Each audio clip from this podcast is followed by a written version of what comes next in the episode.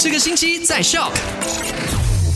Hello，你好，我是 Penny。Recap 时间到，跟你讲讲昨天在五点麦快很准聊到了什么。第一件事情呢，就是斯拉瓦的政府采用包机的方式，让在吉隆坡的老师回到了沙拉越，然后可以复课的哦。第二呢，看到有一名来自梅里的朋友，他最近呢从突尼斯回到了马来西亚，结果就在 KL 的机场的时候呢，确诊的患上了新冠肺炎。第三就是在呃沙拉越的明都卢。某一间 pharmacy 的职员在星期六的时候确诊患上了新冠肺炎，而这间 pharmacy 现在也暂时营业，而所有的员工也会遵从 SOP，将会呃进行新冠肺炎的检测，还有进行隔离的动作的。所以今天三点到八点，我们就在 My Super Drive 见，因为我准备了最新的时事还有娱乐消息要跟你分享。See you later。